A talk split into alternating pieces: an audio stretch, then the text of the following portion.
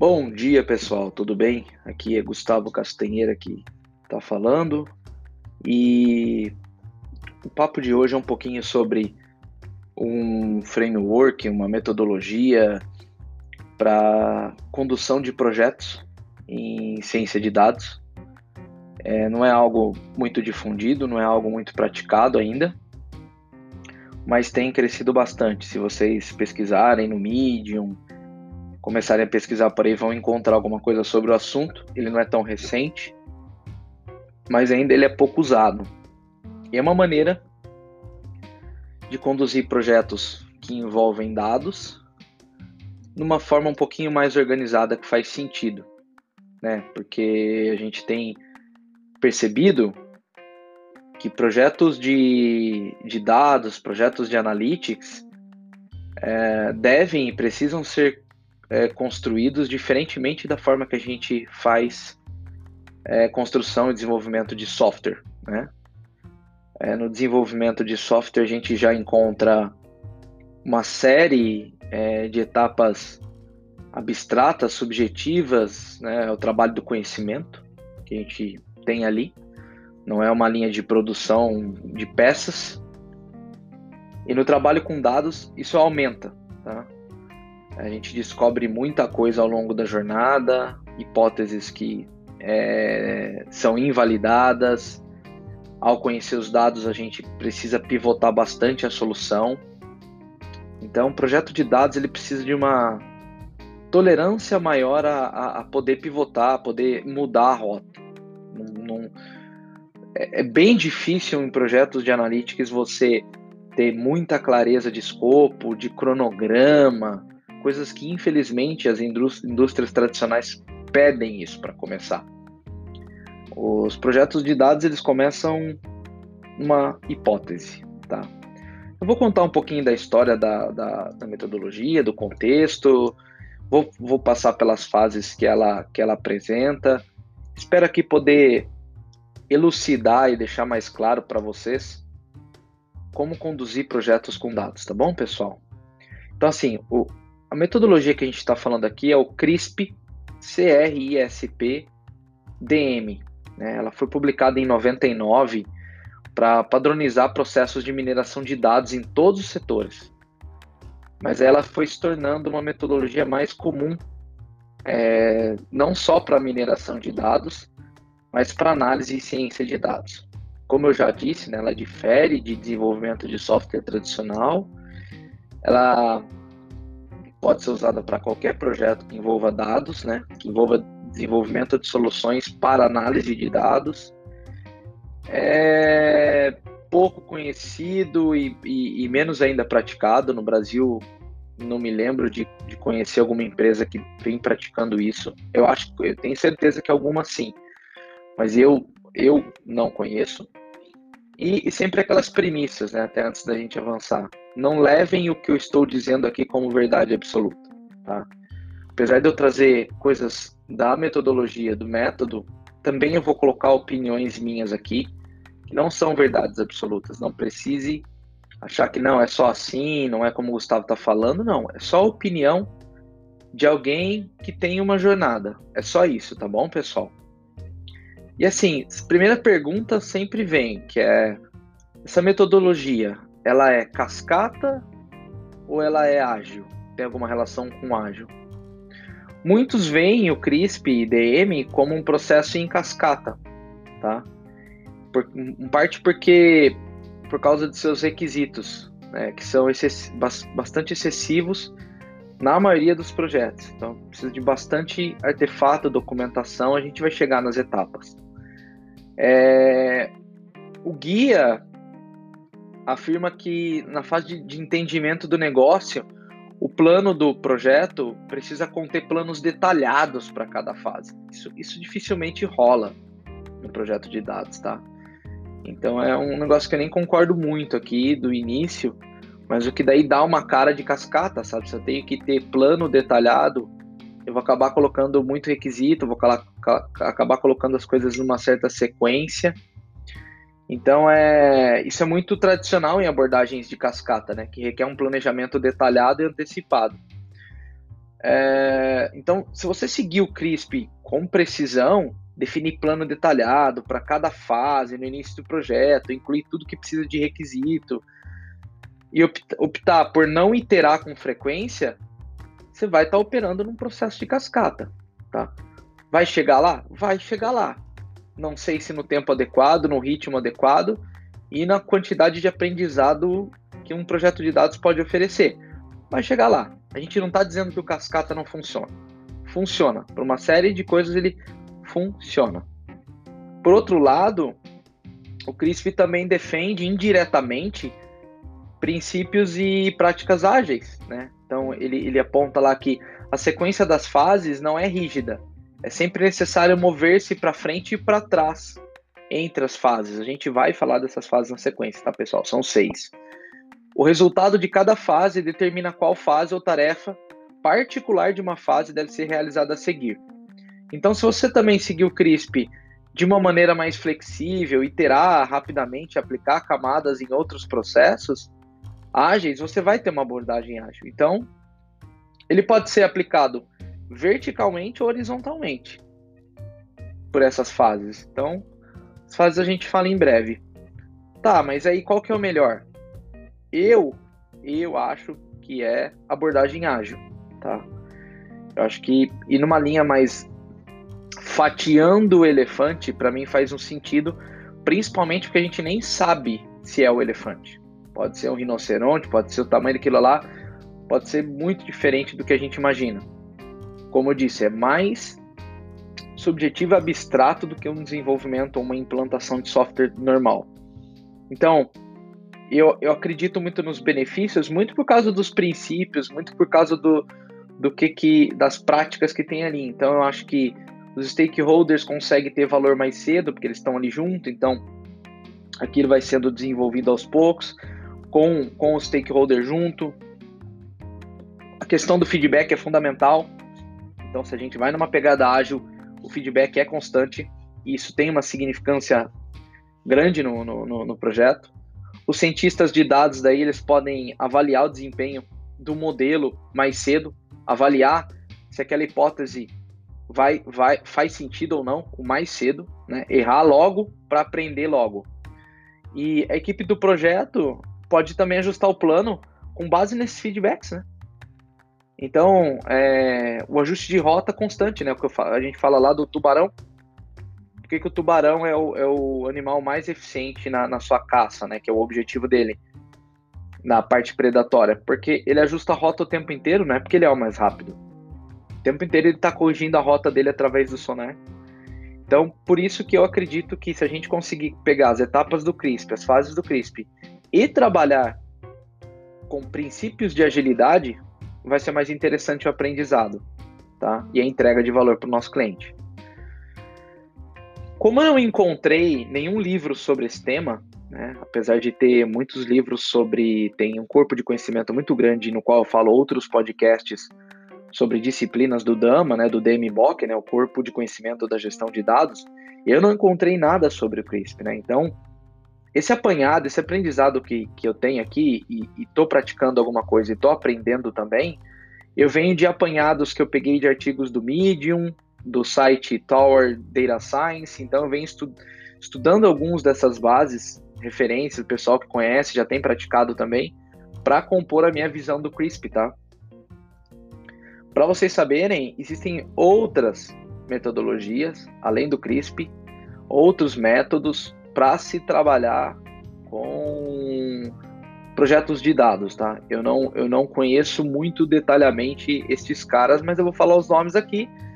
Quem quiser pesquisar, pode ficar à vontade. Então tem o SEMA, S-E-M-M-A, tem o Agile Data Science, tem o Data Science Scrum, tem o Data Science Kanban.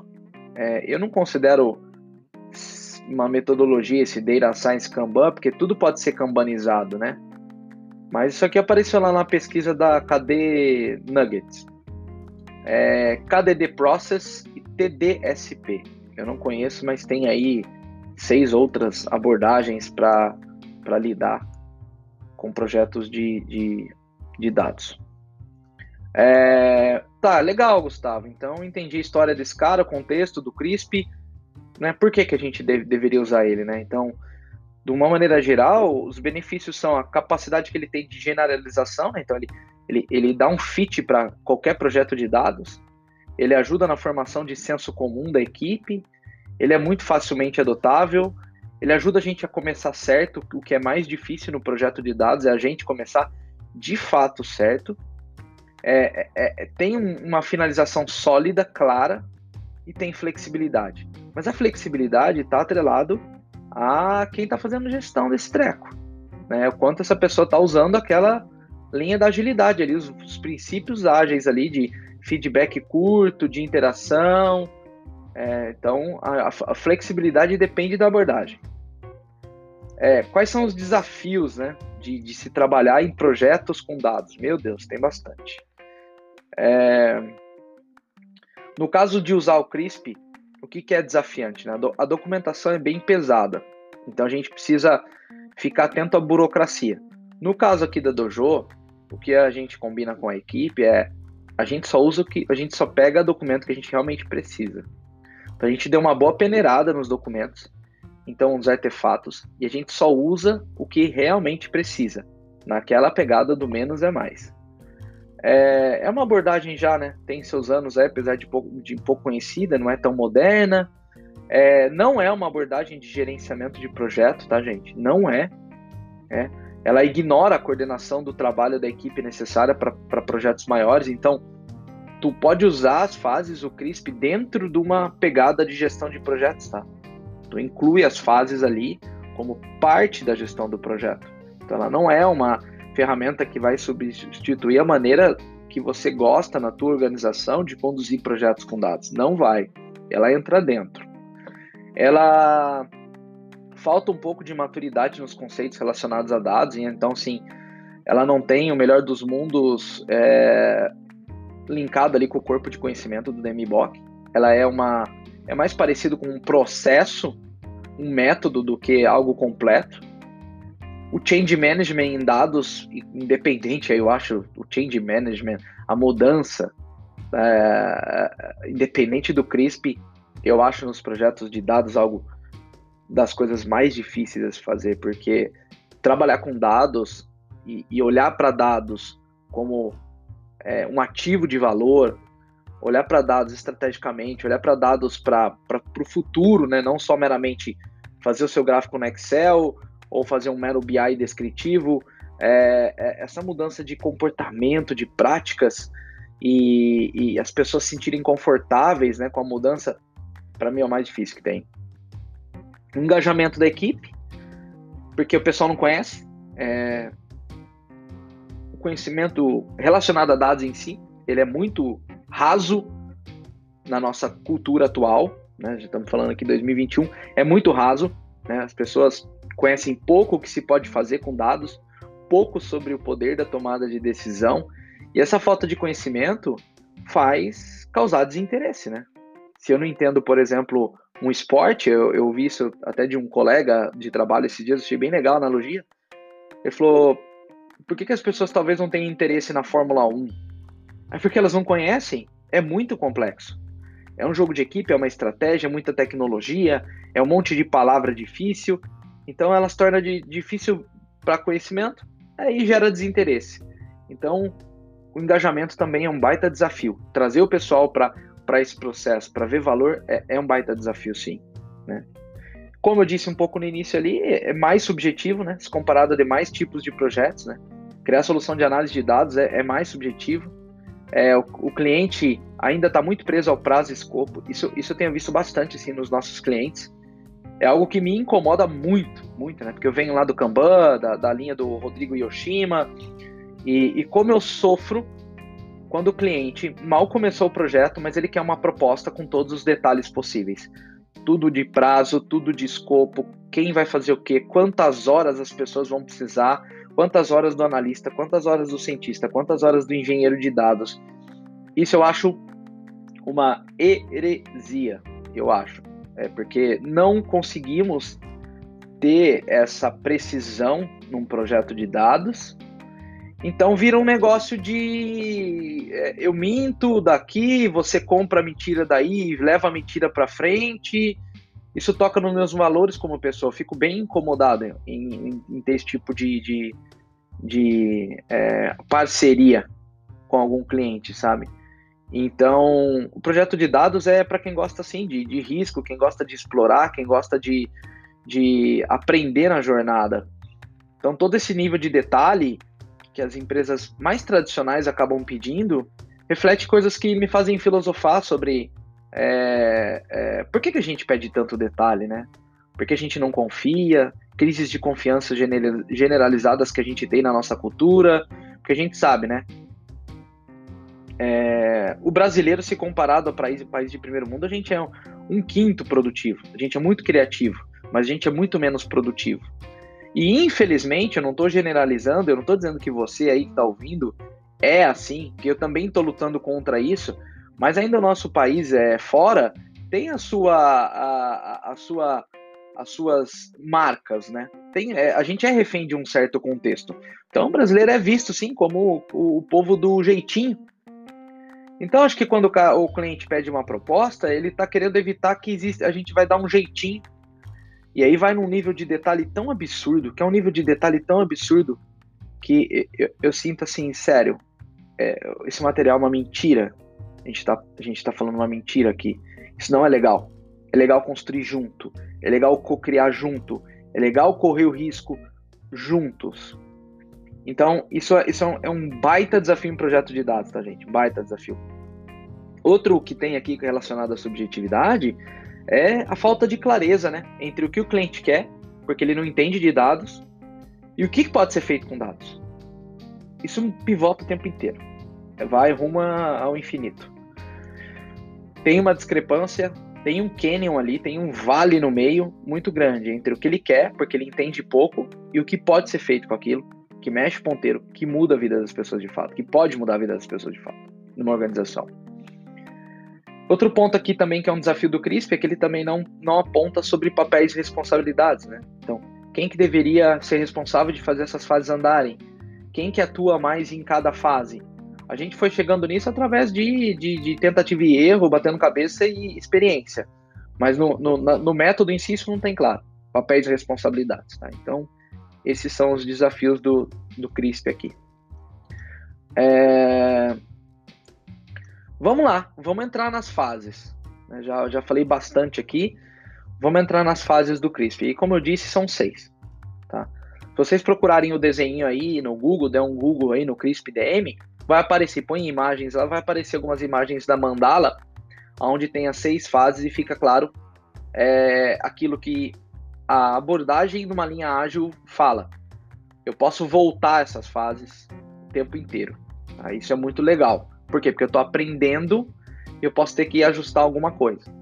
A primeira fase, eu acho que é a mais importante, que vai dar o um norte para onde esse barco vai, é o business understanding, que é a compreensão de negócio, né?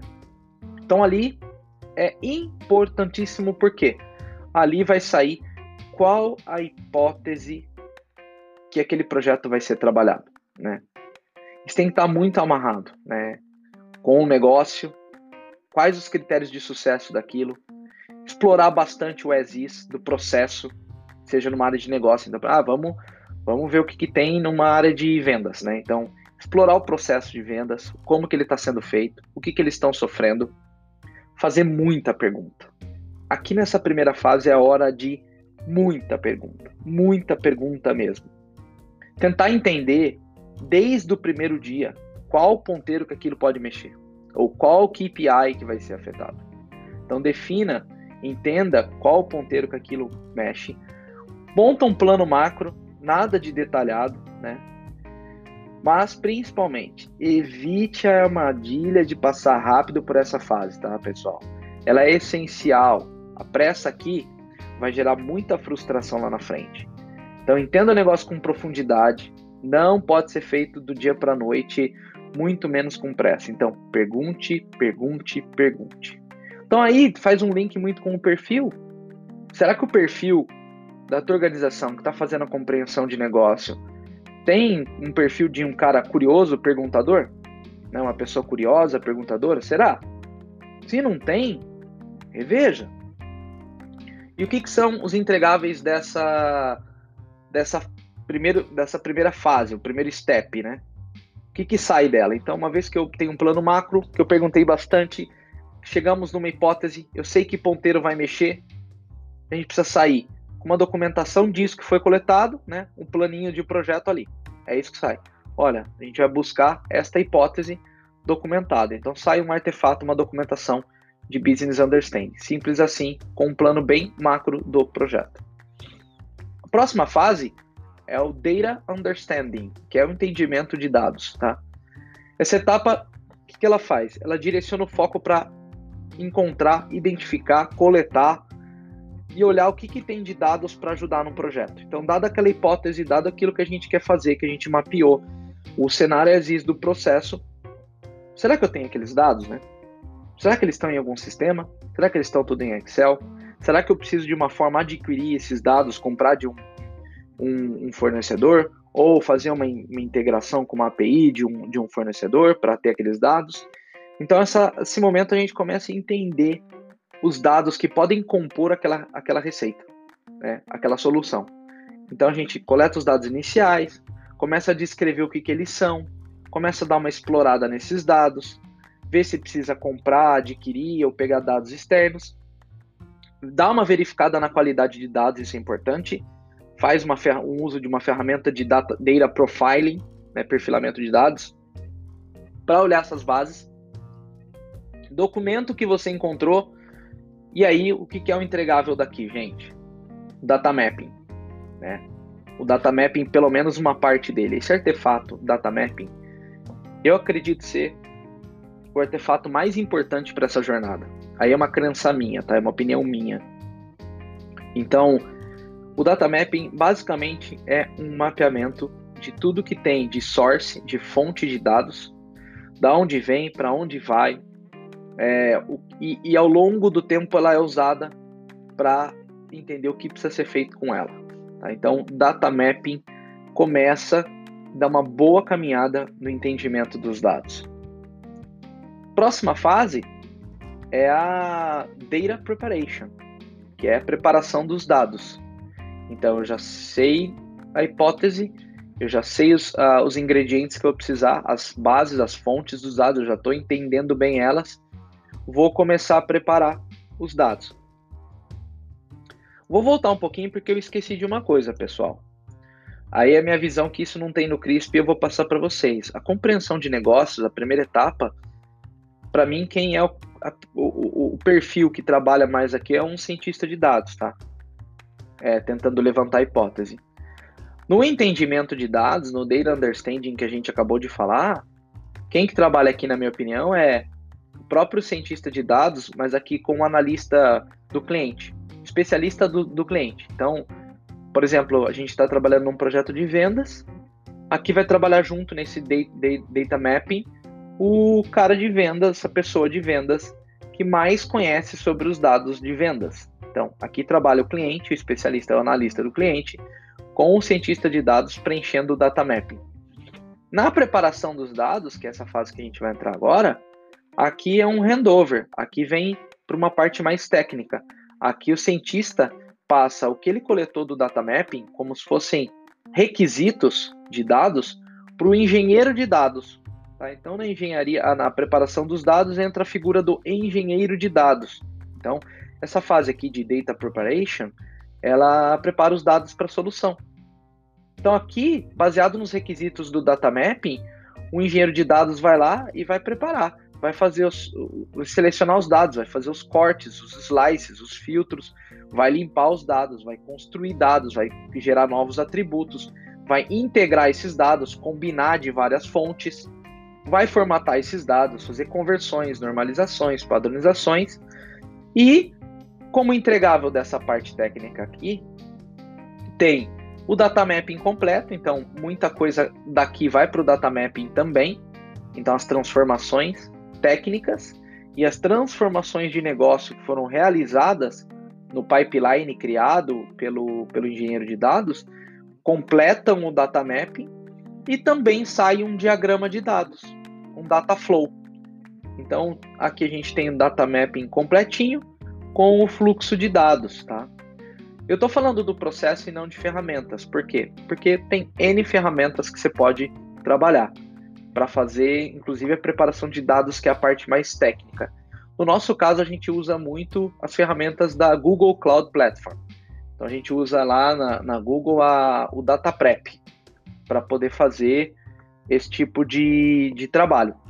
Mas tem outras ferramentas por aí para transformação e para formar pipeline de dados, tá? A Azure tem as dela, tem todo o seu Data Factory lá, é, a, a, a AWS também tem a dela, então aqui a gente não está é, se pegando em ferramenta, tá bom, pessoal? Então, como entregável da preparação, a gente fecha o data mapping com detalhes mais técnicos e entrega um diagrama de como os dados fluem da hora que eles entram na infraestrutura, no pipeline de dados, até a hora que eles saem para serem consumidos por uma solução que vai ser construída de BI, ou de um painel, ou de um algoritmo de inteligência que for, tá? baseado nos requisitos.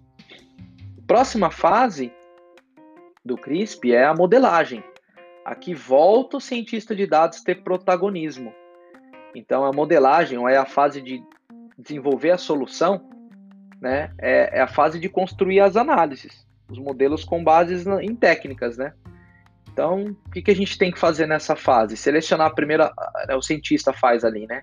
Seleciona as técnicas que ele pretende utilizar. Ah, vou usar uma rede neural, vou usar uma regressão linear, logística, um gradiente e assim por diante. Então, ele seleciona o que, que ele vai utilizar, ele faz um trabalho matemático, ele, ele, ele prototipa essa modelagem, essa solução, ele em si desenvolve ela, já pré-avalia, né? Então, aqui é importante ter ao máximo que puder, até encontrar o melhor modelo, ou bom o suficiente para continuar avançando com aquela hipótese lá do business understanding que foi encontrada, né? E a saída da modelagem é um diagrama da solução. Então, como é que a solução, de uma forma geral, o modelo, de uma forma geral, funciona? Né? Não é diagrama de dados, do fluxo de dados, da solução. Montar um, um referencial, documentação do modelo e do algoritmo bem documentado e alguns protótipos aí para validar consumo, de como isso vai ser consumido pelo cliente. Porque quando a gente cria um algoritmo, um projeto de análise, o cliente, né, é, naquela pegada de, de conhecer é, é, é pouco, ele sempre se pergunta: onde que eu consumo isso? Aonde que eu boto a mão? Onde que eu vejo? Enquanto tá algoritmo, parece que nada tá feito. Incrível, né? Sempre tem que ter algo lá, eu quero pôr a mão naquilo. Então aqui tem protótipos para serem é, validados sobre o consumo.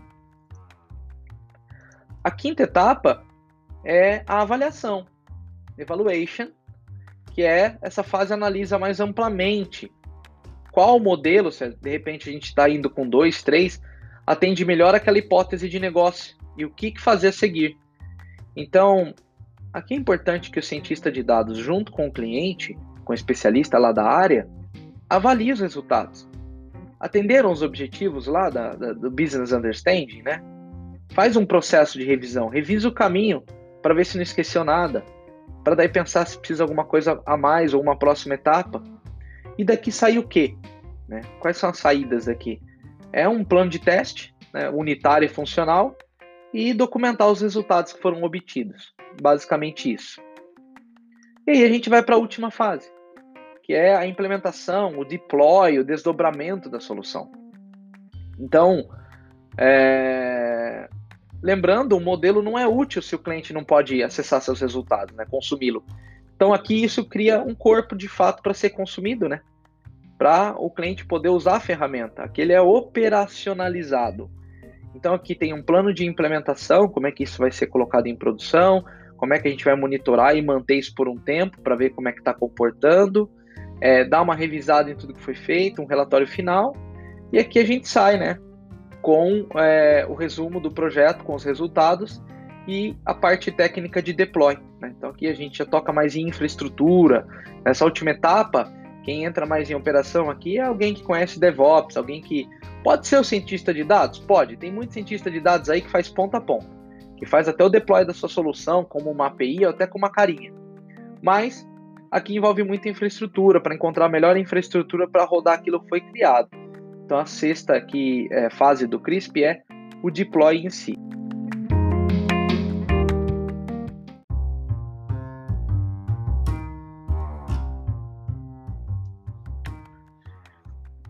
Lembrando que é, essas seis etapas, apesar de parecer ter uma sequência, não precisam ser sequenciais.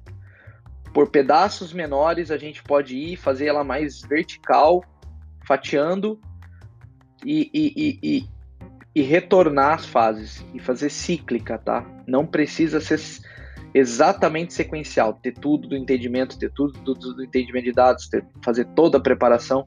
Por quê? Porque pode ser que a hora que eu chego na modelagem eu veja que a hipótese não serve, que os dados que a gente mapeou como fonte não servem, que a preparação de dados precisa ser alterada, a engenharia, o pipeline, eu tenho que voltar esses caras. Isso acontece bastante. O que mais acontece é isso. Na hora do cientista criar o modelo, a gente precisa voltar muito nas fases de entendimento dos dados, entendimento de negócio e na preparação.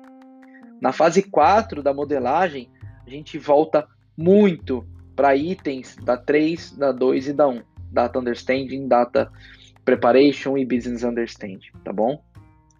Então essas são as seis fases.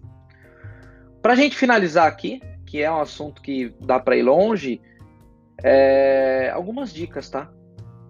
É... não caia na armadilha do cascata. Pense verticalmente as fatias talvez seja um pouco frustrante, mas sua primeira entrega pode não ser muito útil. E tá tudo certo, tudo bem, voltar a iterar e ir ganhando robustez no modelo que tu tá criando. Documente o suficiente, eu falei da documentação, mas não muito. Né? Não vai virar um, burocrata nessa história. Documente o que é necessário. Não, não esquecer de, de, de trazer, sim, de forçar, de provocar o uso de tecnologias modernas, né?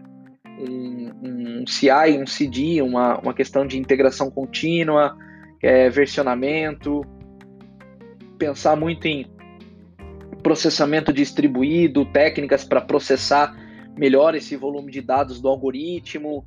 Então, não esqueça de pensar em tecnologias modernas, tem muita coisa por aí. Outra dica é expectativa. Isso precisa estar muito claro, isso precisa ser muito estressado. Então, carece muito de comunicação com os stakeholders, com os, os sponsors. Então, é, é, a dica aqui é fala mais sobre as expectativas com frequência. E mesmo que elas mudem, ajustem, não deixa de tocar nesse assunto. Defina as expectativas junto com o teu cliente. E a última dica é tenta combinar para fazer a gestão desse projeto tenta combinar ali. Eu, eu particularmente, pessoalmente, sou sou fã do Kanban, né? Mas se você usa Scrum, quer usar Scrum, não tem problema, quer usar uma metodologia, mas tenta combinar o melhor dos mundos, né? Tenta combinar o melhor dos mundos que vá manter os princípios da iteração, da flexibilidade e do feedback é, intactos tá bom? Então essas são as dicas que eu tinha aqui, que eu reservei para vocês. Esse é um overview do CRISP DM. Eu espero que tenham gostado. Espero poder gravar mais, mais conteúdos legais para vocês. Se vocês tiverem alguma sugestão de tema, quiser pedir algum tema relacionado a, dados, mesmo que eu não saiba, eu vou atrás. Preparo um conteúdo aqui bem enxuto, resumido e direto ao ponto para vocês. É, meu contato é Gustavo Castanheira, podem procurar no LinkedIn, tô, tô, tô disponível aí para trocar figurinhas. E agradeço mais uma vez aí por, por ter ouvido esse, esse podcast aqui da, do DojoCast da Dojo. Beleza? grande abraço a todos aí e uma excelente semana. Valeu!